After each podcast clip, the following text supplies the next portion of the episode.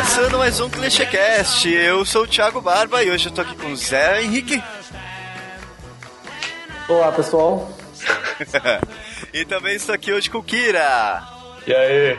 Você viu que me faltou criatividade dessa vez, né? Eu fiquei um tempinho em silêncio, mas não veio nada bom pra falar.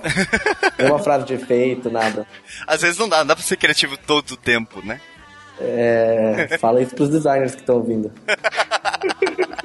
e hoje a gente vai falar das coisas importantes primeiro, first thing first, mas a gente vai aprofundar no tema depois dos e-mails, enquanto isso eu vou ler uns links aqui porque eu tô perdidaço.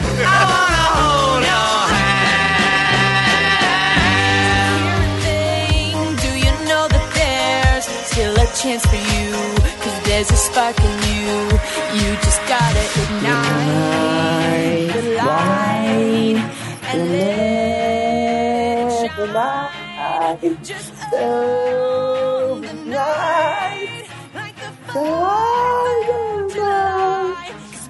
go,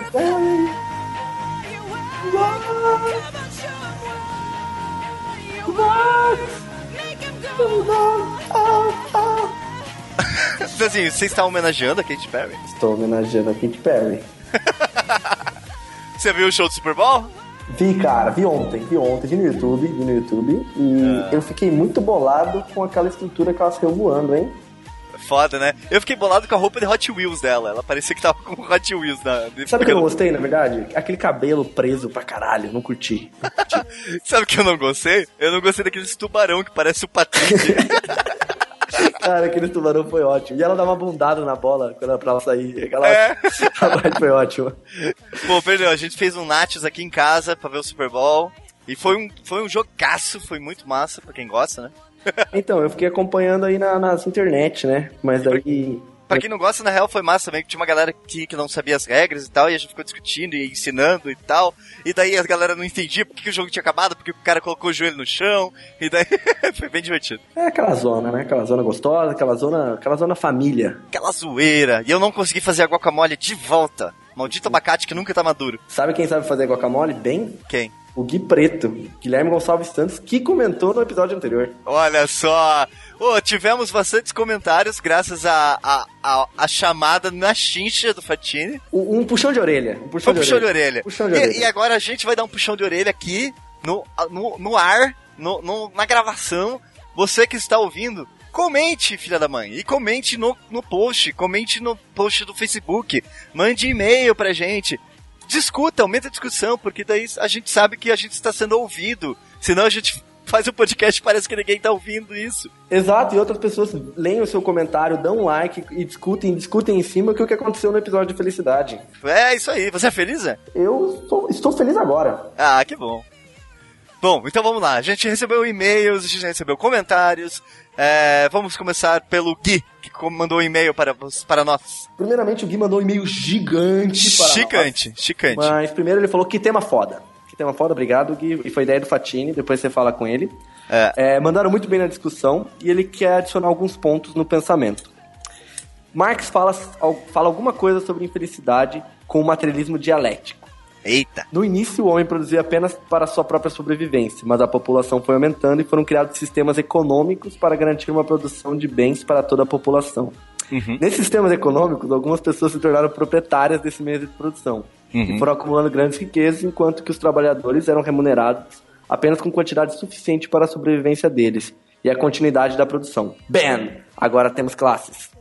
Como você pode ver, o sistema funciona por meio de exploração da mão de obra dos trabalhadores. E essa exploração, segundo Marx, acontece graças à alienação que acontece de várias maneiras. Aqui ele cita três formas de alienação. A primeira, a alienação do trabalho, uhum. é o fruto do trabalho, que é vendido por outras pessoas a alienação dos amiguinhos do trabalho, para que a gente produza de maneira eficiente. Então, o sistema ensina que estamos sempre competindo com os outros pelo nosso emprego, assim, o nosso colega de trabalho viram adversários e não amigos. Sim.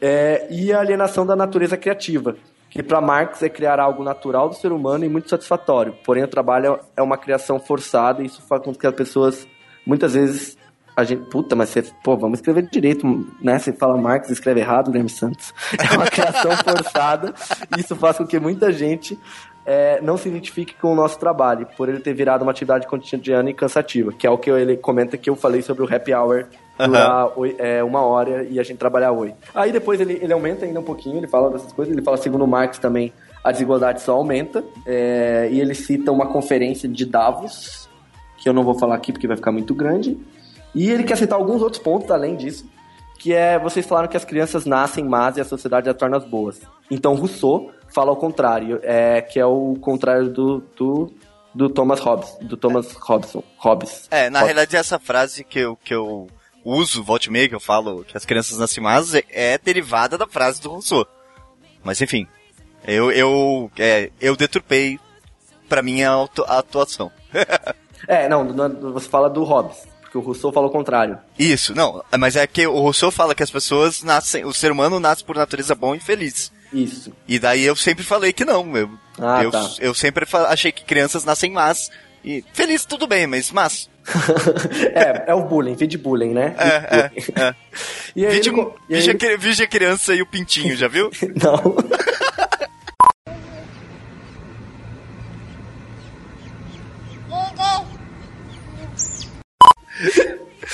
E aí ele comenta também do Santo Agostinho e Tomás de Aquino, que é, é, fundaram mais ou menos os conceitos da igreja cristã e a, filo, a, filosofia cristã. E eles falam sobre felicidade ser o objetivo final da vida do homem. E que a felicidade só seria alcançada através de atos de bons e virtuosos, né, de boa virtude. Uhum. Aquino até criou uma, ide uma ideia de lei natural e lei divina. Só comentei deles porque através deles, ah, porra, você repetiu de novo, que a igreja criou toda a doutrina de que a gente deve agir bem aqui na Terra para encontrar a verdadeira felicidade depois de morrer e for para o céu. Esse daqui eu resumi e provavelmente eu falei merda, segundo o, o, o Gui mesmo. ele agradeceu, achou um ótimo tema também, e ele falou que ele queria ter escrito menos e cagado menos regras, mas sem, ele, ele é meio babaca, então ele deixou aí o, o comentário. Ah, a gente gosta de cagador de regras, sempre gostou. Gui, obrigado, o comentário foi muito bom, achei, achei bem legal você ter exposto esses pontos do Marx, que é uma coisa que é uhum. é interessante, ele fala muito também dessa felicidade. E os outros pontos que você citou, valeu pelo comentário por e-mail, que foi gigante, mas foi sim, muito bom, hein? Sim, sim, sim. Foi muito, muito bom mesmo. E quando você quiser, pode comentar no post também, no e-mail, vai que vai. Aliás, ele comentou no post também. É, eu culpo a minha. Ele falando, eu culpo a minha infelicidade naquela palavra que começa com capitalismo. Não é um palavrão, você pode escrever. e que se eu falar, vão me mandar para Cuba. Podcast muito foda, mandaram muito bem e deu pra perceber que o pessoal estudou a pauta antes. Estudamos, né? Estudamos, estudamos. Tivemos um comentário também da Castellane, Caroline Castellane. Ótimo podcast. Antes de ouvir, eu tive um pouco de receio, porque ao ser abordado, esse tema, discussão, corre altos riscos de cair no clichê, perdão. Mas não foi o caso. Queria só compartilhar com vocês que, para mim, a melhor definição de felicidade é em cima da dicotomia entre estabilidade e liberdade. Esclarecido por Zygmunt Bauman. Ô, a galera tá com umas referências boas, hein? Só, não, é... a galera manja. Nossos é... ouvintes são ouvintes inteligentes. Que eu respeito e não acho um pós-moderno cuzão. Como certas pessoas blasfemam. Sou eu. ah, entendi. Foi, foi, foi direto. Uh, foi bem direto. Ele diz que sempre se abre mão de um para ter um pouco do outro, e o resultado disso pode trazer muitas frustrações. Na minha humilde opinião, tudo se resume a isso: trabalho, relacionamento, decisões cotidianas, faculdades, etc. O ideal é a busca entre o equilíbrio desses dois, mas isso é algo quase impossível. De qualquer forma, é, é um esclarecimento simples e útil para mim. Ah, aí, pra, pra acabar, né, ela também comentou lá, é, beijos pros que adoram meter o pau nos Los Hermanos, mas eu sou dessas que adoram as músicas chatas deles. Você não está sozinho, Barba. É, é. Boring. Outro, outro que comentou citando Los Hermanos foi o Liber Paz. Sim, todo carnaval tem seu fim. é, tivemos um comentário da Clara Paulino. É, ela falou: já que é pra ter comentário, vai estar tá tendo comentário sim. Primeiro clichêcast que eu vi, já curti bastante que quer dizer desse podcast que mal conheço e tá considerado pacas? Ela mesma fez essa piada, né? Mandaram bem tanto no ritmo quanto na escolha do tema. Também achei interessante ter o ponto de vista de pessoas da área um pouquinho diferentes. Uhum. Tinha acabado de ler uma entrevista no blog da Contente sobre a armadilha do faça o que você ama e não pude deixar de relacionar com algumas partes da conversa de vocês. Só fiquei pensando quão privilegiado é trabalhar com o que te deixa feliz e como, infelizmente, nem todo mundo pode olhar tudo e seguir o que gosta do emprego. A entrevista também me fez refletir, juro que não fui paga para fazer propaganda. É, como na área criativa, muita gente usa essa desculpa de fica de boas aí, olha como seu trabalho é cool, para deixar o funcionário até tarde na agência e mascara de de felicidade, o que na verdade é só abuso mesmo. Dei uma devagada, mas foram os pontos que eu pensei enquanto eu vi, então resolvi compartilhar. Parabéns é. pelo trabalho. É aquela história de ah, na minha agência tem mesa de ping-pong e a gente bebe cerveja e nananã e nananã. Isso pode ser muito legal se for uma coisa natural. Agora, se não for, é tipo, é, é, é te dá bônus pra sua infelicidade, assim, sabe? Tipo... Eu acho que o ponto que você colocou, cara, é muito bom, assim. É, é, às vezes é, é, confundido bastante esse, essa ideia de quanto você, tempo você vai ficar lá trabalhando e o que é a diversão. Uhum. Ao misturar isso, também te dá. Ao, ao, ao, mesmo tempo que você, no teu horário de trabalho, você, digamos, pode jogar, pode se divertir, eles também te dão liberdade na hora da sua diversão, eles chegarem e falarem, ó, oh, tem trabalho. É, isso, claro, de empresas com má, com má intenções, né? Aham, uhum. ah, com certeza. Tivemos comentários da Thaís Araújo. Uh, muito bom episódio, excelente escolha do tema que foi abordado de uma maneira leve e agradável. Parecia um papo de bar, mas com as pessoas aparentemente sóbrias. É, a gente tava sóbrio, eu tava sóbrio. Eu tava. eu particularmente me amarro em psicanálise e acho que uma visão psicanalista dessas questões sempre enriquece qualquer conversa. O cast foi muito bem escolhido e é um tema que rende demais. Talvez também seria legal mencionar filmes, diretores, músicas e artistas que têm a felicidade, ou a ausência dela, como tema recorrente em suas obras, mas isso daria um outro episódio. Uma parte do tal construto social que o Renato mencionou. Enfim, parabéns a todos e deixa eu brincar de ser feliz, deixa eu pintar com meu nariz. Ei, Los Hermanos! Cara, vocês realmente gostam de Los Hermanos, hein, gente? Que Pô, eu isso, adoro Los Hermanos, que Isso, cara. Gente. Los é, Hermanos é legal. É, é, pra quem gosta, né? O problema do Los Hermanos sempre foi o fã, não a banda, é na minha opinião. Porque a, quando Los Hermanos deu uma explodida, os fãs do Los Hermanos eram tipo aquela galera que, tipo, ah, você tem que ouvir, tipo, catequizar a galera. Então, isso não rola, tá ligado? É música. Que você gosta, você não gosta e foda-se. Deixa eu curtir, se quer curtir outra coisa, vai lá e curta outra coisa, não me saco. e só fazer uma menção honrosa aos ao Felipe Martins, a Daniela Moreira e ao Rodolfo Bicalho, que comentaram Isso. porque o Fatini mandou, então eles mandaram. Ah, o Fatini mandou, então a gente comentou. oh, espero que vocês tenham ouvido e voltem para ouvir mais, que né, a gente tá é... tá toda semana com um programa novo. Inclusive esse, é um programa novo. Olha. Ah, oh, meu Deus! o último comentário do Liber Paz, né? Agora acertando mais sobre o todo carnaval tem seu fim. Acho interessante como a conversa sobre felicidade acaba inevitavelmente indo para os relacionamentos. De boa, relacionamentos não tem nada a ver com felicidade. Relacionamentos podem trazer é infelicidade. O problema é, como apontaram no podcast, jogar a razão da felicidade na absurda ideia de amor romântico. O mesmo eu acho do trabalho. Tudo bem ter um trabalho que complementa a gente, no qual a gente se realiza e tal, mas às vezes a gente simplesmente se esconde no trabalho, tenta usar ele para fugir de nós mesmos. A real é que eu meio que acredito no que o camaradinha falou durante esse podcast. No fim das contas, a gente precisa aceitar que estamos desamparados, nascemos sozinhos e vamos morrer sozinhos. Entre o nascimento e a morte vai ter momentos legais, momentos ruins e uma qualidade incrível de momentos meia boca. Acho que o grande lance é simplesmente aceitar isso e tentar se divertir. Lembrei também do ditado que dizia: Se você está feliz onde está, estará feliz em qualquer lugar. Já fiz muitas viagens porque estava infeliz e queria me animar conhecendo. Sei lá, geleiras, pinguins, o Big Ben. Mas a verdade é que, por mais que tenha sido muito mais legal do que ficar em casa, por mais que a viagem tenha valido totalmente a pena, e eu tenha vivido e visto coisas bacanas, continuava sempre com a mesma infelicidade que nos pôs na estrada.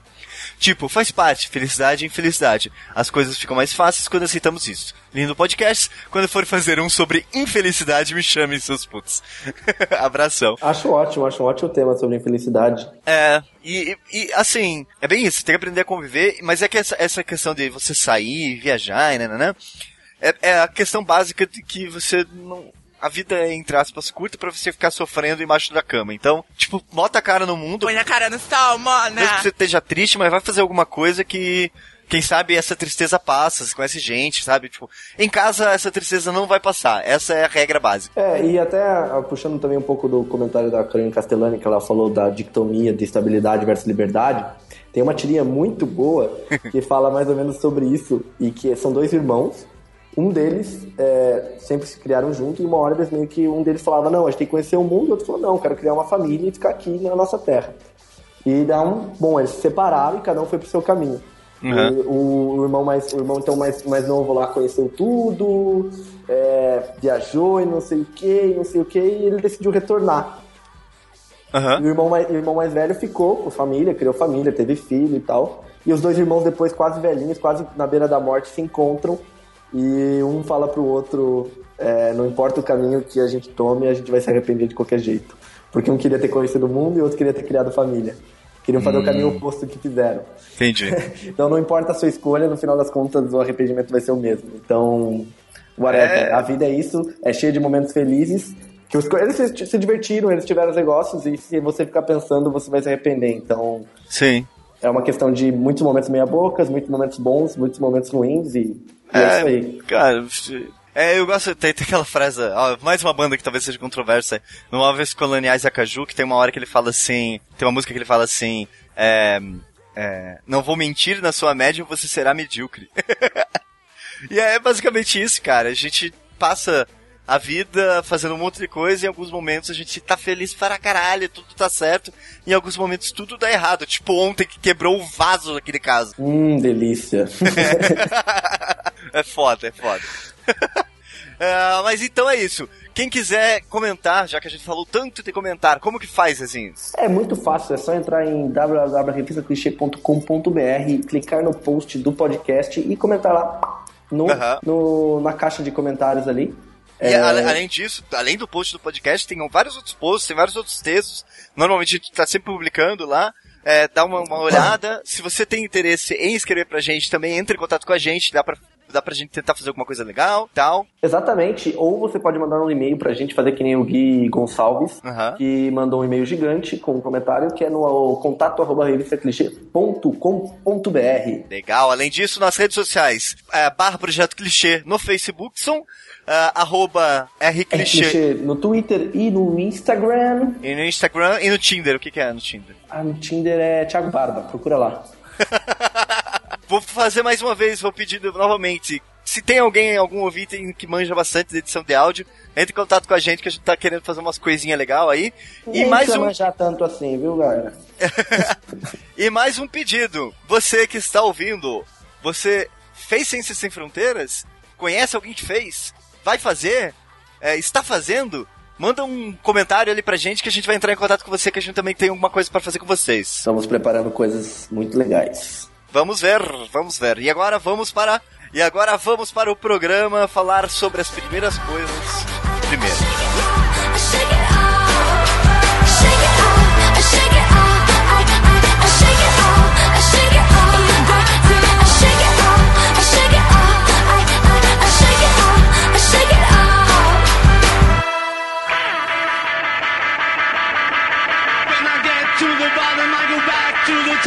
Slide.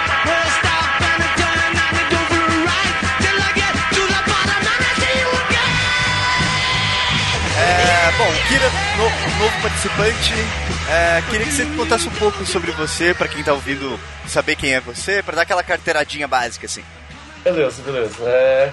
Bom, eu sou formado em design também, design gráfico ali na Federal do Paraná. Eu tenho uma formação complementar em sistemas de informação. E eu assim. fiz um ano de engenharia e larguei mão. Assim. Atualmente eu sou mestrando no programa lá de crítica de tecnologia e ultimamente eu tenho atuado mais com questão de ensino e computação e design, assim. Uhum. Acho que isso é o suficiente, assim. é... E foi parte do meu orientador de TCC também. Sim, sim. Ele foi parte do seu orientador? É, então, é, porque ele teve uns problemas. Na verdade, foi meu orientador, só que é complicado. Sair, daí ele não pôde assinar, mas tudo bem. É, foi meu orientador. É. Ah, o Kira era professor da UTF também, né? É, foi um tempo atrás, temporário lá também. Ah, sim. Que, que matérias que você dava aula lá, Kira? Cara, eu trabalhei mais com teoria do design, que era a história do design mesmo, né? Uhum. Que lá tem esse nome, assim, que acaba trabalhando algumas questões além da só teoria mesmo, é, junto com história mesmo. Uhum. E design, cultura e sociedade. Ah, que daí envolve algumas questões, assim, sobre cultura e sociedade além de design, né? Sim, sim. Bem essas duas que eu trabalhei mais. Ah, legal. Bom, então o Zé veio com esse tema e eu, do alto da minha ignorância, fui dar uma pesquisada. O que, que é o First Thing First? Um manifesto feito em 1964. Bom, eu conheci o manifesto a partir do Kira, numa das aulas. Por isso que até a gente convidou o Kira para falar mais. É, mas o First Thing First é um manifesto, como o Thiago disse, escrito em 1964, que a ideia básica, assim, principal era é, escrito, na verdade foi encabeçado pelo Ken Garland, uhum. é, escrito por ele, e ele tinha a ideia do que design, os designers estavam cada vez mais submetidos à publicidade, né, submetidos a coisas triviais. E o que ele queria fazer com esse manifesto era falar: nós temos muito mais outras coisas para olhar do que ficar se submetendo e fazendo pro produtos e campanhas e comunicação para publicidade. É, a gente tem toda uma, uma gama de coisas na cidade que a gente poderia trabalhar, como sinalização, como espaço público, e a gente fica sempre refém da publicidade. Entendo. Era uma visão meio de voltar o design pro design mesmo, né? Mais complicado que isso, assim. É, tem um pouco disso, assim, ele é bem mais complicado quanto isso, só dizer que é voltar a raiz do design, porque ali eles não falam que eles acreditam que seja bem a raiz do design, né? Você vê que tem uma crítica à publicidade, esses valores que eles acham que são superficiais, e nas reedições também você vê que essa parte é mantida, só é atualizado o tipo de trabalho, quem são as pessoas, assim.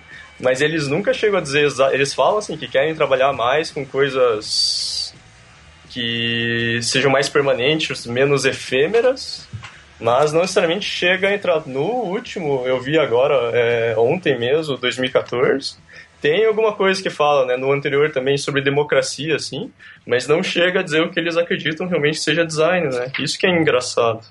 É. Mas é uma chamada legal pelo fato de ser um manifesto, né? Assim. É, e, e uma curiosidade bacana, já que o Kira comentou, é porque esse manifesto foi escrito em, em 64, foi re, reeditado em 2000, né? No, novas pessoas foram lá, pegaram o texto, deram uma mudada e, e republicaram esse manifesto. E agora, em 2014, no aniversário de 50 anos dele, também foi, foi republicado.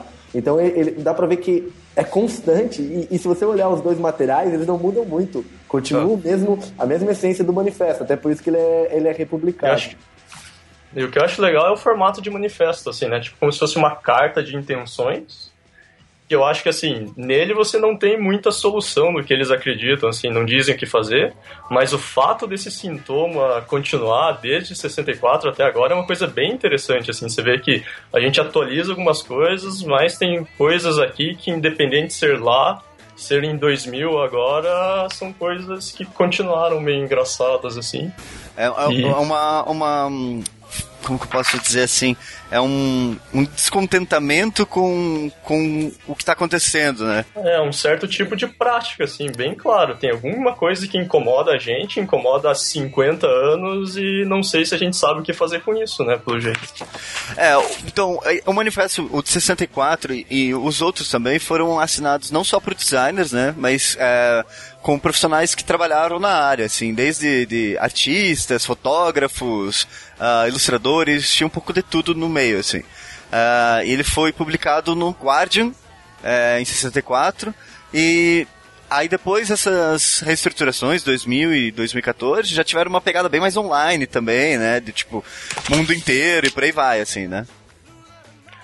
É, o segundo foi na Emigre, né? Uhum. Na revista lá. E o terceiro, se não me engano, foi na. No... Não, desculpa, o segundo foi na Emigre. Uhum. Esse último foi online, né? Esse é. terceiro foi online que qualquer pessoa podia assinar. Até uma das pessoas que assinaram é o Rob Batista, tá o nome dele aqui, que é um dos ouvintes do ClichêCast. Nosso, é, nosso ouvinte. Muito bom, parabéns. Mas então, é, eu acho que comentando ali, eu acho que a gente pode contar um pouco do contexto de 64, uhum. por que surgiu essa, esse, esse descontentamento. Até pra gente depois prosseguir e começar a analisar o que, que continuou, né? Mas em 64 a gente já estava num período econômico é, é, estável é, em Londres, né? É, isso, é isso que eu ia falar, porque, como eu falei, né, do alto da, da ignorância minha, quando o Zé falou assim, vamos falar sobre o Manifesto 64, eu falei, o golpe de 64? Aí ele falou, não, o Manifesto, eu, do que você está falando? É verdade. é, então, esse manifesto foi publicado em Londres, até porque ele foi publicado no The Guardian. Sim, né? sim. E aí já, já tava num período economicamente estável. Então, por isso que acho que quem vê Mad Men, mesmo sendo nos Estados Unidos, dá para é. entender mais ou menos o que, que seria o que, que seria o ambiente de umas agências, né? Uhum. E, e, e, esse Ken Garland, que encabeçou e escreveu o manifesto, ele, ele era bem ativista, ele era designer e fotógrafo. Uhum. Até porque tem essa multiplicidade. Multiplicidade. Multidisciplinaridade. Foi, foi, né? Isso aí, isso aí. é, até porque ele tinha essas, essas diferentes áreas. E ele criou uma associação né, de, de designers e fotógrafos, é uma associação, e nele, e nessa associação, numa das reuniões, ele escreveu um manifesto e leu para todo mundo, uhum. e pô, todo mundo aplaudiu, achou do, do caralho, falou, é, não sei o quê. Isso é a história, pelo menos, contada. Pode Sim. ter sido três pessoas. Foi no pub e tava todo mundo bêbado, né? Exato. Ou era só três pessoas na reunião, porque ninguém vai em reunião de associação e é, sindicato. É. Pô, cara. É, é, mas ele, ele leu, a galera curtiu pra caramba e pediu pra assinar. Não, vamos assinar isso. Que é um manifesto de uma folha, não é um negócio gigantesco. Até que é, o, uhum. que é a ideia de quando a gente fala que é manifesto, né? Uhum. O manifesto, né, pra quem acha fácil na internet, mas ele vai estar tá no post, uh, né, pra quem tiver uma curiosidade aí, só para dar uma... entender do que, que a gente tá falando, né? Exato. Que é, é bacana ler, assim. Uhum. E porque ele é bem curtinho, né, uma página. Então, e depois com essas, com várias pessoas falando, oh, legal, legal, que daí ele conseguiu publicar no The Guardian, né, que uma pessoa, que daí foram lá e falaram, oh, é, gostamos muito, vamos publicar lá, que ele tinha uns contatos. Uhum. E aí foi publicado e, e por essa publicação ele meio que ganhou o mundo, assim. Pessoas interessadas da Austrália, Estados Unidos, um monte de gente veio, entrou em contato com ele para tentar levar esse manifesto em outros lugares. Uhum. Então a repercussão foi grande. Uhum. Gerou críticas também de muita gente falando que era um, um, um manifesto mesquinho, né? Porque não estava avaliando as coisas, falando assim, ué, mas vocês querem acabar com a publicidade. Sim. É, e depois teve algumas declarações. Ele, o Ken Garland foi chamado para dar entrevista e tal. E tem algumas passagens que ele fala: não, a gente não quer acabar com a publicidade, né? Porque até isso é inviável. Uhum. A gente nunca imaginou isso. A gente só está querendo dizer que o design pode fazer muito mais pelo mundo e quando a gente fala de design, ele até tem uma passagem legal que ele fala bem isso, né? O design não é um processo de valor neutro. Uhum. Ele comenta isso numa das passagens, e por isso que ele diz que a gente deveria trazer o design cada vez mais ético e para lugares que eles possam fazer maior diferença. É, essa é uma discussão bem importante, assim, porque tem um texto do Poynor. Poynor é um historiador de design americano lá, que ele fala exatamente isso. Uma das coisas que ele vai criticar bem forte, assim, é esse amor que a gente tem pela forma mesmo, né? É uma das coisas que não é só ele, mas várias pessoas falam que é uma dessas coisas que impede a gente tentar ver esse contexto social que vai além do design, que inclui o próprio design em si, né? Que daí o que acaba acontecendo, a gente fica ali fissurado por fazer uma forma perfeita, resolver um problema, mas acaba não vendo as outras questões que também envolvem resolver esse problema, assim. E essa é uma coisa bem interessante também de, olhar, analisar, que é uma das coisas que é, faz parte desse tipo de manifesto, né? Uhum. Na prática, ok, não querem acabar com a publicidade, uh, não querem que o design volte pro design. Como que isso como que esse manifesto, na realidade, influenciou nos processos e sei lá, na produção da época? O, o, o que ele gostaria de ter influenciado? Não sei dizer, assim. É, então, ele é, por exemplo, assim, o manifesto, manifesto não, tem um texto que é a contraparte dele, assim, que esse teve... É, o First Thing First foi bem difundido para o mundo, mas o outro, um outro texto do Papenet lá, o Design for Real World, esse sim é um que foi teve um alcance bem maior, ele é bem conhecido, assim, digamos. São os dois textos que tentam trazer esse viés um pouco mais social, politicamente engajado para dentro do design, assim. Uhum. Então, o que realmente, assim, acho complicado no First in First, no original, é que realmente ele fala de algumas coisas, ele faz um diagnóstico interessante, mas ele realmente, tipo, se isenta ali. Ah, a gente, ah, a gente não quer acabar com a publicidade, mas a gente também não quer continuar fazendo isso, né? Uhum. Mas ele não dá nenhum indício de como, porquê, o que, que eles acham, como a gente pode fazer isso, o que, que implica, como fazer assim. Fica meio aberto. Acho que a relevância dele é justamente chamar a atenção para algo que a maioria nem se importava, né? Era natural esse tipo de trabalho, parecia que fazia parte da identidade da área. Uhum. A partir desse momento a gente começa a pensar um pouquinho diferente, assim, talvez esse tipo de coisa não seja só isso o design, né? A gente pode fazer outras coisas também, assim. Uhum. Acho que essa parte de mostrar que tem coisas a mais é bem interessante. Assim. Tá, entendi. É, foi mais ou menos isso, assim. E eu acho que a grande, a grande, a grande conquista deles foi ser, conseguir ser publicado num veículo Sim. que várias pessoas iam ler, né? Então, e aí ele conseguiu realmente fazer esse negócio de comunicação. Na realidade, isso até eu perguntei porque, na real, assim, a cunha, o, o manifesto em si, na realidade, ele não tem uma visão de mudar e tal. Ele, a ideia dele é, é uma, tipo assim, o significado do termo manifesto é demonstrar um problema, é alguma coisa que está acontecendo e tal, mas não necessariamente explicar soluções e tal, né?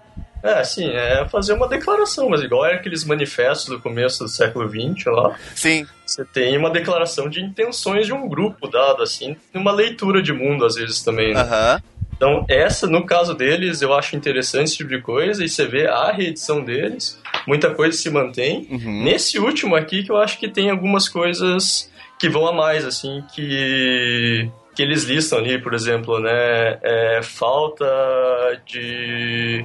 É, crítica de, a falta de diversidade de gênero, raça e idade, né? Aham. Eles problematizam assim, a ideia de, de lucro, escala, esse tipo de coisa assim, que os outros não têm, né? Isso eu acho já que começa a ficar mais interessante num sentido que começa a mostrar um pouco do que as pessoas acreditam. Não só falar que tem algo de errado, mas Aham. sim mostrar como eles querem tentar ver qual que é o problema em si, né? Aham. Não dizer que tem um problema só, mas realmente focar no que gera esse problema, o que é o problema e o que, que a gente pode começar a fazer, assim. É, o interessante é que o de 2000, né? O de 2000 foi assinado por, por, por pessoas de peso, assim, né? O Milton Glasgow assinou, a Ellen Looper lá do, do Pensando com Tipos. Aham. São designers, assim, realmente que, que, que tem expressão, o nome na que a galera conhece, e assinaram realmente essa republicação. Seu Van Thorn. É, Tio Borkalman, Speaker, mano. Aham. E. É, o Speakerman assinou esse e o de 2014 também. O Speakerman tá em todos. Ah, Tipo, até o 64, porque esse é velho, né? Speaker, mano. É, eu ac- acabei de ver aqui que o, o Zé Fernandes assinou o de 2014 também. Olha só. É, é um ativista social, né? É, muito. Nem sabia que ele existia até ontem. Eu sabia até o 2012. Essa 2012. galera, essa galera eu acho que assinou só pra divulgar o portfólio, tá ligado? Acontece, acontece. É, tá, tem o link lá, né? É, pelo menos é Google, é PageRank, né? É, fez de rank, é. Mas é legal, a, a ideia de você conseguir passar por, um, por essa assinatura online, né? De petições Aham. e colocar mais gente, né? E ele, ele também fez uma curadoria desse 2004 de várias é, é, leituras a mais, assim. Uhum. Além do, do que é que nem o, o Kira comentou, que ele coloca algumas coisas de ética e tal, então ele coloca algumas, algumas palavras e ele critica muito a, a ideia do Silicon Valley, como o Silicon Valley vem tratando designers e, e coisas do tipo. Aham. É, que o que é interessante disso daqui mesmo é essa mudança, né? Assim, que todos os manifestos começam, né? Nós, abaixo assinados, somos, né? Aí sempre descreve. No primeiro eram designers gráficos, fotógrafos e estudantes. Aham. Aí no de 2000 lá, designers gráficos, diretores de arte e comunicadores visuais. Esse último aqui, o escopo abre bem grande, assim, que é designers, desenvolvedores, não sei nem como traduzir isso, é, creative technologists e multi, e comunicadores multidisciplinares, assim, então embarca Blogueiro, jornalista. Youtuber. É, então é, eu- acho super interessante abrir esse negócio, mas é uma coisa interessante da gente pensar, assim, né? Como esse pessoal se define pra ver o que, da onde vem esse tipo de proposta, né? Sim. Ó, o Zé Miliano pode adicionar aí, então. é, ele é youtuber, né? É. Youtuber. E ele, é- ele gosta de, de- desses negócios de manifesto. É, Ele como ele disse. assim.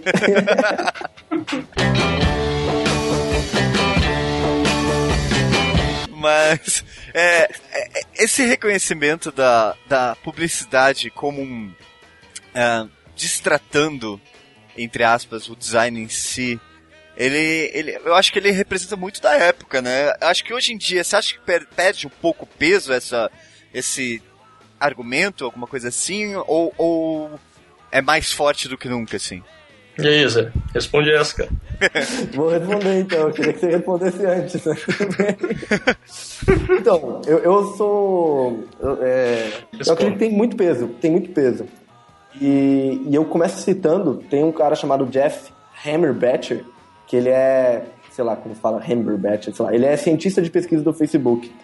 E ele tem um- uma frase que, que o, o livro a, a Dieta do Consumo, alguma coisa assim fala, é, e coloca essa, essa citação que ele fala: As melhores mentes da minha geração estão pensando em como fazer com que as pessoas cliquem em publicidade. Uhum. Cada vez mais a gente, tipo, as, as pessoas estão pesquisando e trabalhando, pessoas fodas do cara, pra caralho, Aham. como fazer as pessoas clicarem em publicidade. Porque essa é a principal fonte de renda, essa, esse é o revenue. Então, tipo, realmente tem muitas pessoas pensando em publicidade ainda. né? Não, não, não é à toa que 49% da, do, do, do faturamento do Google vem pela publicidade que eles, que eles, que eles, eles fazem, né? Que eles gerem. Sim. Então, é, ainda assim a gente fica submetido. É, você pode ver também em agências que acontece é, às vezes o, o, designer é simplesmente o cara que vai deixar o, o, o, anúncio bonito e tem que respeitar um monte de coisa do publicitário. É, uhum. Quando ganha canes, quem vai receber canes é o publicitário. então, tipo, e, e, normalmente é o designer que fez quase toda a, a papelada, assim. Uhum. Então, eu acho que, eu acho que ainda, ainda tem, tem muito isso acontecendo, assim. E, e quando a gente fala que o designer poderia estar fazendo em outros lugares, assim. Poderia trabalhar no design thinking, sei lá, em, em solucionar problemas, é, trabalhando em, em, em, pesquisa, em campo, né, e outras áreas, assim. Então eu acho que ainda, ainda persiste muito e não é à toa que esse manifesto vem toda hora sendo, sendo refeito e sendo reatualizado e sendo né, colocado de novo a se pensar. É, eu acho que uma indo nessa leitura que o Zé está fazendo, assim, a ideia é que a gente é uma ferramenta de um tipo de problema bem específico que o resultado é ganhar dinheiro para alguém, sabe? Entendi. isso em todos tem bastante, assim, no sentido de que é, essa. Não, é, não, vou dizer mal-estar, mas parece se sentir subestimado, achando que a gente poderia fazer. A gente, designers, obviamente, evocando minha identidade de designer, assim, ainda. é, podia fazer mais com o treinamento que a gente tem, mas é, vários contextos direcionam a gente a um tipo de trabalho que tem um resultado específico que não necessariamente tem um impacto no mundo como a gente gostaria que tivesse, né? Então, aí no caso do 64, eles descontam totalmente na publicidade, uhum. enquanto de agora você vê assim que eles meio que pelo fato de quem, digamos assim, se definirem como um outro tipo de profissional, acabam jogando em outras coisas também, né? Que eles vão falar ali, né, de gadgets, coisas, digamos, principalmente parte de dados ali, né? Que é o que o Zé estava falando, vão descontar em outras coisas sim, mas essa insatisfação de ser subestimado e acreditar que tem um potencial maior de fazer uhum. é bem claro, assim, em 50 anos, e justamente assim, o fato da gente ser usado para uma coisa só e não ter a liberdade de tentar explorar outras coisas assim. Essa restrição de atuação que eu acho que é uma das coisas bem importantes que não fica bem claro eles deixando, mas é um fator bem importante, assim. Uhum. É, e pode até ser um pouco mimimi, mas a ideia não é ser o design mudar o mundo, mas o que o manifesto também deixa, deixa, deixa claro é a ideia de você de coisas menos efêmeras e eu tá atuando diretamente em, em é, mudando a, a, vida das pessoas, assim, né? Diretamente onde as pessoas estão, ao invés de simplesmente trabalhar pelo lado corporativo da coisa. Ele fala até uma coisa de, de posição social, né? Do tipo, o designer uh, julgar o cliente uh, de uma forma, como que eu posso dizer isso, sendo tipo, saber se o cliente, o, o trabalho que ele está fazendo é bom ou ruim, né? É, mas não no sentido de design, mas é, como isso vai representar na sociedade, né? Uhum.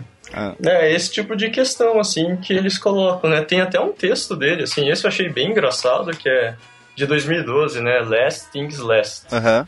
Ele tá com 82 anos, pelo menos estava em 2012, assim. Uhum. E eu achei bem engraçado que ele dá, assim, começa a falar sobre o que era, mas ao mesmo tempo ele tenta justificar, porque ele realmente teve uma carreira com vários clientes, né?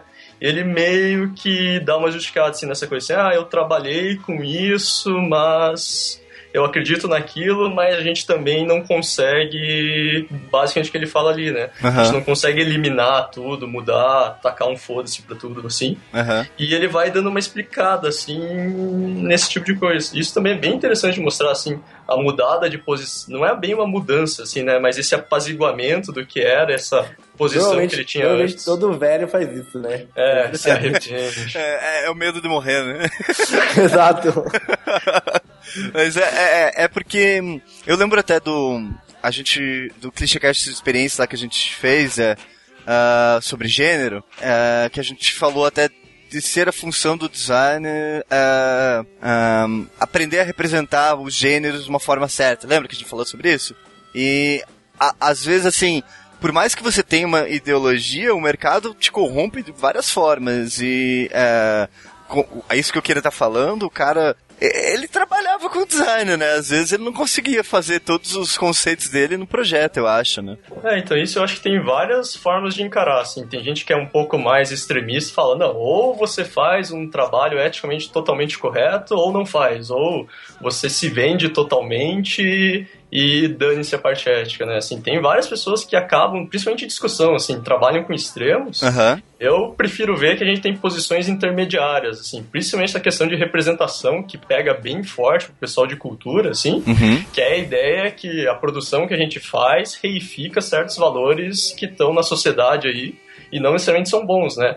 Mas o que eu acredito bem claramente, assim, é se a gente não tiver consciência que a gente faz isso, Uhum. a gente nem vai escapar desse tipo de processo. Daí a gente realmente não tem saída. Assim, a gente está agindo de acordo com as pressões, mas às vezes a gente consegue fugir disso, sabe? Às vezes o cara que está mandando e você obriga, não liga. Então você consegue colocar ali meio que subvertendo a comunicação, ao mesmo tempo adapta, adaptando, assim, uhum. sem ser aquele tudo ou nada, sabe? Não é o cara viver numa ilha isolada lá, fazendo as próprias coisas porque odeia sistema de consumo, mas também não é você abraçar o tipo de consumo desenfreado extremamente problemático, né? Assim, é entender é, que a eu... gente vive nessa sociedade aí e às vezes tem que viver nela, mas dá para fugir dessas Funciona coisas. Funciona com primeiro identificar o problema mesmo, saber que o problema existe e tentar se esquivar do jeito que for possível e viável, né? Basicamente isso, né? É. É, eu sou. Eu sempre voto na, na ideia de todo o seu trabalho tem que ter easter egg. easter egg. Não importa o que você for fazer, põe easter eggs.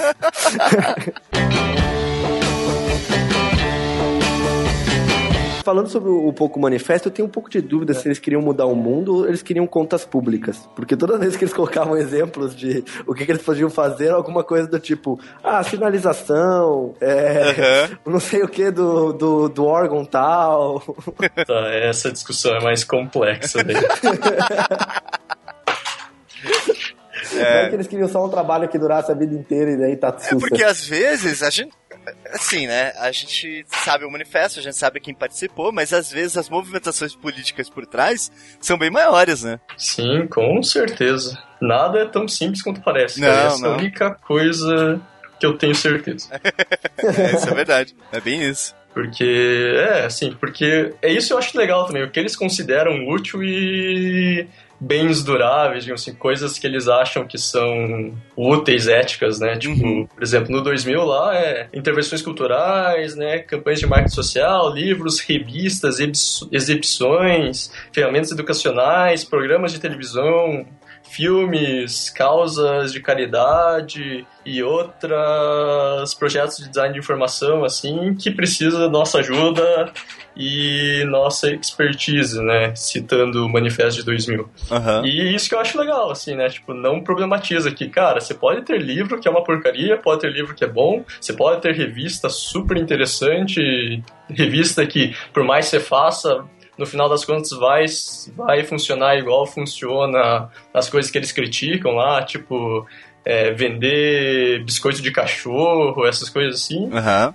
Pode veicular o mesmo tipo de valor, né? Enquanto eles, enquanto assim, digamos, esse manifesto, enquanto eles focam nos produtos, diferenciando o que é bom e é ruim, só por uma classificação do que eles acham interessante não, eu acho que daí a gente tem uma falha que começa a ficar um pouco grave do ponto de vista, se a gente for tentar pensar a prática social do design, né? Porque está mudando os itens, mas ah, então, se eu fizer um programa de televisão, não importa que tipo, a gente vai ir pra frente legal, né? O problema era no vender biscoito de cachorro. né? Entendi. Aham.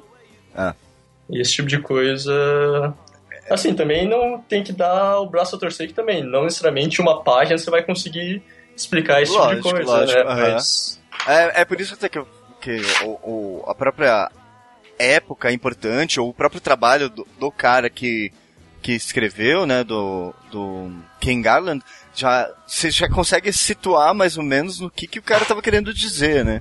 Uhum. E daí isso, é- essa evolução dos outros manifestos, acaba que é, a base continua, mas com essas mudanças que, que vocês falaram, é, influencia em quem tá, quem tá assinando ali, talvez não concorde com os primeiros, mas concorde já com, com esses atuais e tal. Porque mudou o, o jeito de pensar em design também, né? É, nos manifestos, assim. É, do último pro primeiro a gente tem uma mudança bem grande do que ele é, É porque, ali. na verdade, o último, querendo ou não, foi escrito, foi, foi meio que puxado por uma pessoa, né? Aham. Uhum. Tem isso também, que é o Cole Peters. Mas o primeiro também foi. Não, mas teve as assinaturas, sabe? Teve, teve tipo, a associação, teve discussão uhum. para chegar nesse manifesto. Ah, tá. Uhum. O 2000 foi, ah, vamos resgatar. Daí você teve lá a assinatura de grandes caras.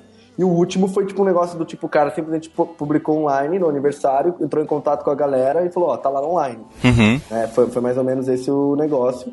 Entendi. Mas, e, e, e lançou, assim. Foi, foi, mais ou menos isso. Eu acho que é legal ver, assim, essa mudança do que, na verdade, assim, não dá para generalizar, mas de que cada, digamos, autor de cada manifesto vê o que é design também, né? Lá ali no primeiro, a problemática junto com publicidade e comunicação, no segundo ainda continua um pouco disso, mas há o tipo de coisa que ele diz que é que tem que mudar para para que essa melhore, mude esse tipo de problema que ele está colocando, são outras coisas. E no terceiro, como é de 2014, os dois últimos itens que ele coloca ali eu achei bem engraçado, porque os quatro primeiros, assim, ele, esse é o único que tem tópicos, assim, que eles vão falar sobre coisas mais específicas. Mas os quatro primeiros são bem abrangentes, assim.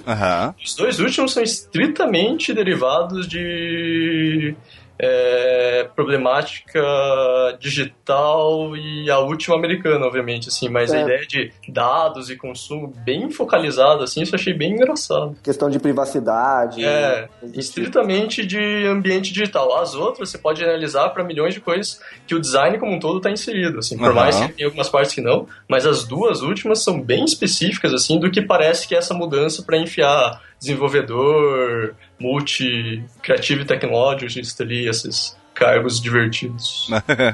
cargos divertidos. É. é interessante, como a gente falou desde o começo, é, esse negócio reviver. A gente tem esse documento história, é, é, registrado na história do design, que existe essa insatisfação de qualquer jeito e, ela, e ela permanece. E, e, é interessante conhecer, eu acho que é um, é um fator assim. Eu lembro quando o Kira me apresentou isso na aula, que ele comentou, eu falei: caraca, já desde aquela época eles pensam isso. Uhum. Ele vira e mexe conversando. É, o problema existe sempre existiu, né? Exatamente. Assim.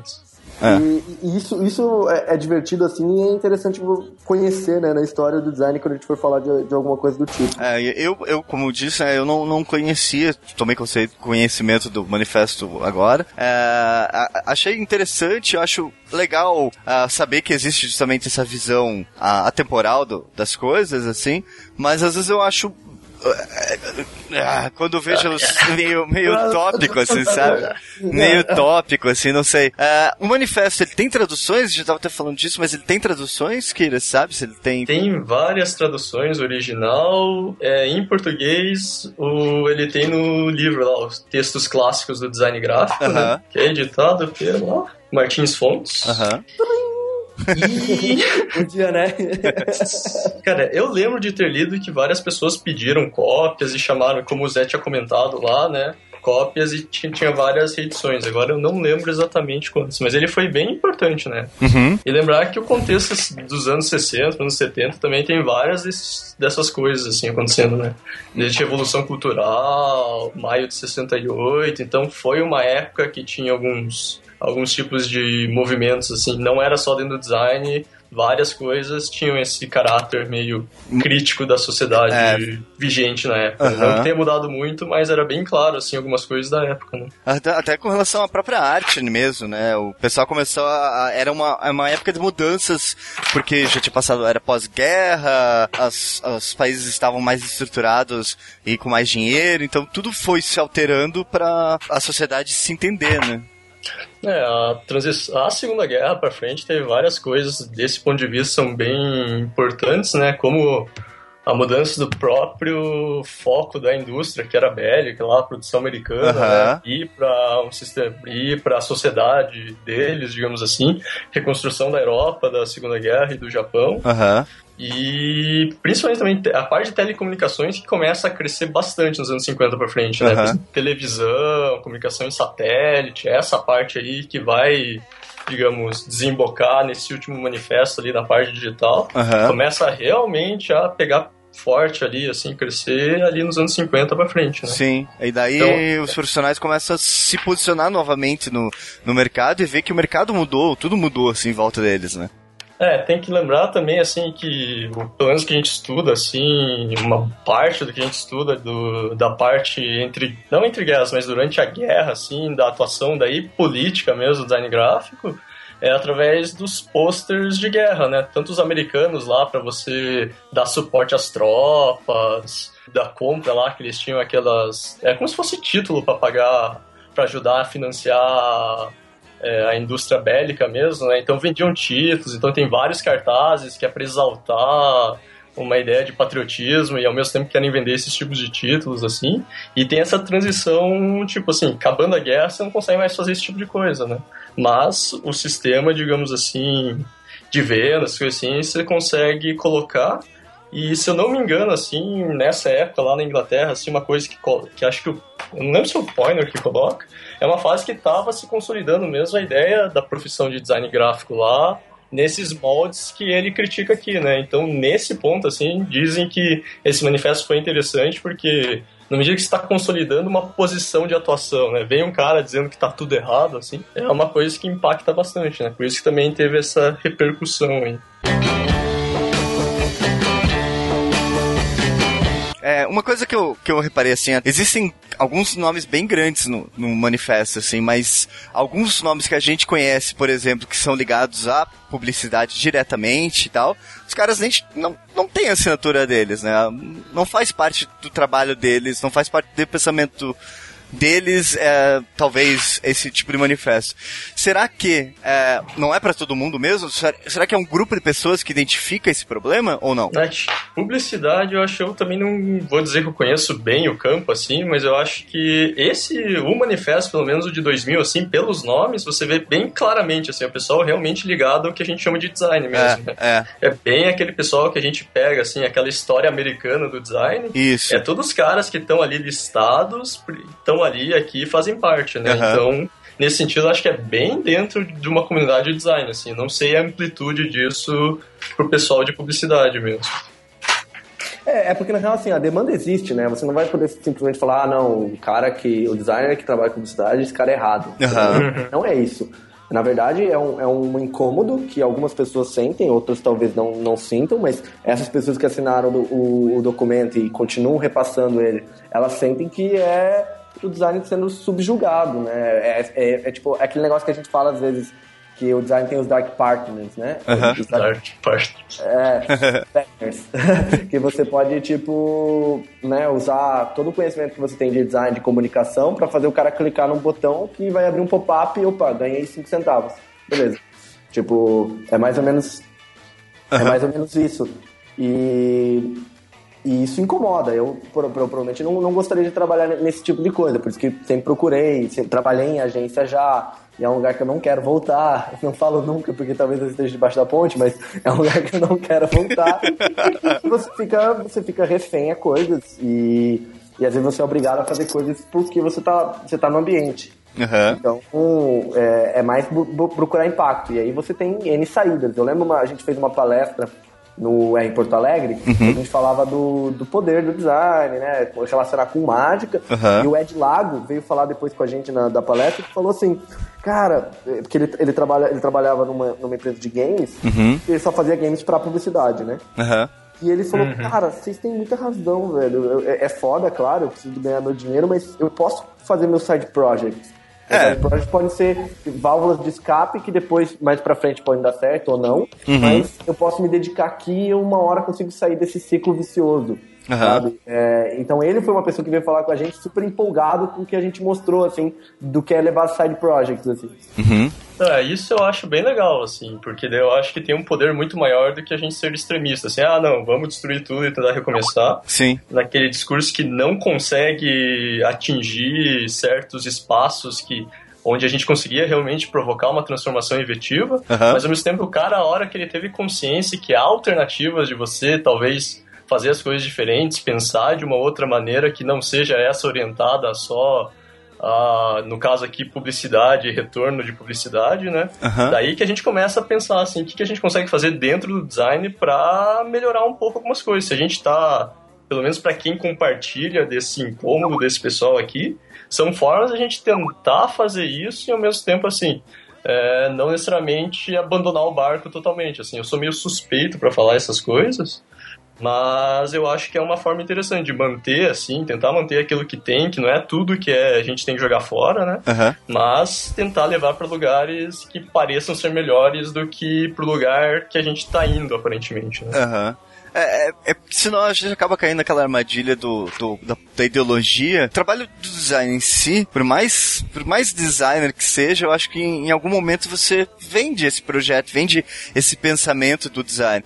Então você a publicidade e a compra, o consumo, tá, tá internamente ligado com o design, né? Na minha cabeça, pelo menos. Com certeza, tipo, sociedade. É que termo sociedade de consumo é complicadíssimo, assim, de você falar, porque dependente do cara que fala é uma coisa, outra coisa, mas a ideia de consumo e produção, na sociedade, que a gente, pelo menos ocidental, questão de Brasil, assim, a gente não consegue fugir facilmente. Tem gente que consegue, mas a ideia de consumo e que muito do que a gente faz, até trabalho, produção, é voltado a algum tipo de terminar no mercado, no consumo, assim, é bem difícil escapar. Algumas pessoas conseguem com certas estratégias, mas, digamos assim, se todo mundo tentar, não é todo mundo que vai conseguir. Assim, sim, não é sim. é algo tão fácil, é só querer que você consegue. Mas também, se não tentar, a gente fica refém de certas coisas estranhas. Né? É. Né?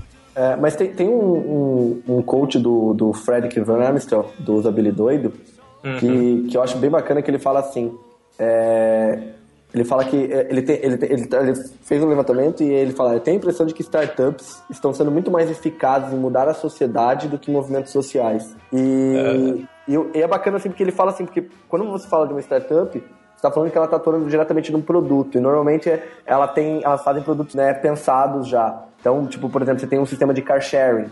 Né? Então, você está realmente ajudando a mobilidade urbana e você pode ser um designer que está lá dentro. Então, é, você pode então... trabalhar. Hoje você tem mais saídas do que simplesmente trabalhar para publicidade, né? É, então, essa era digital.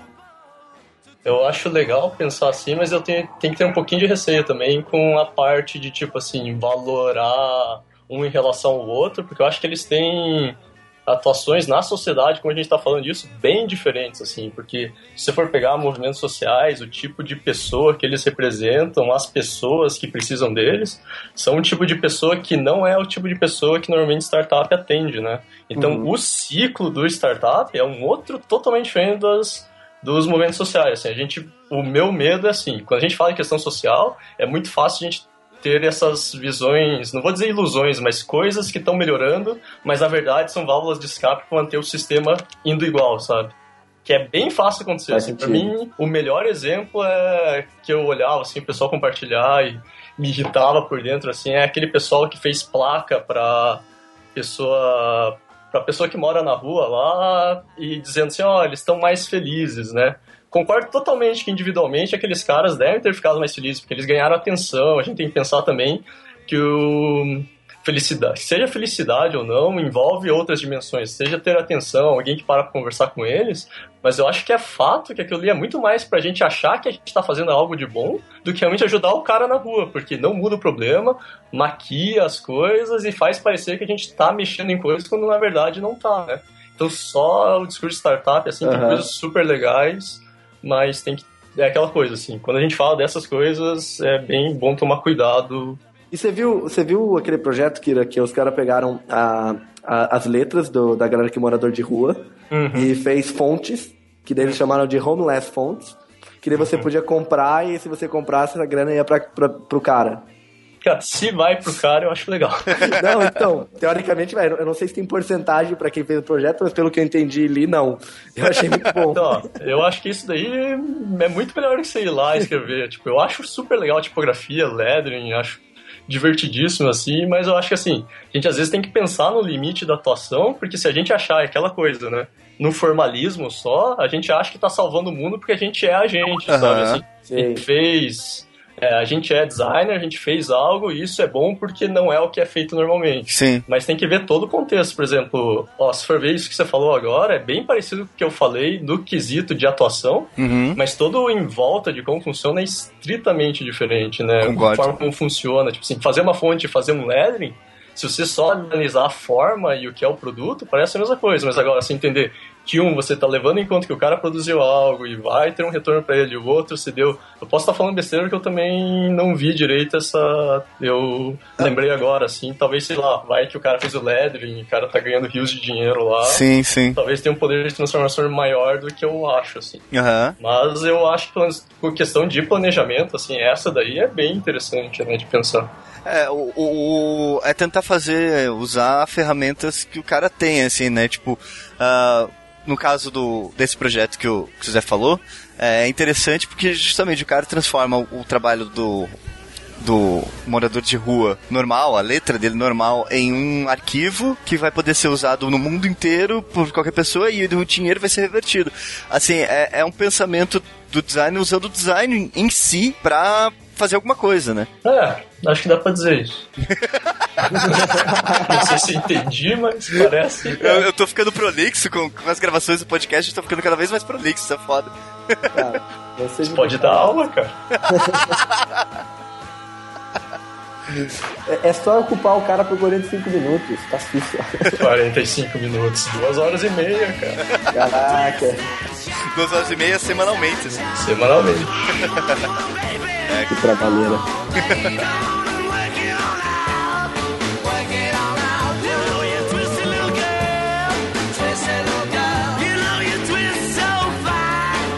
so fine.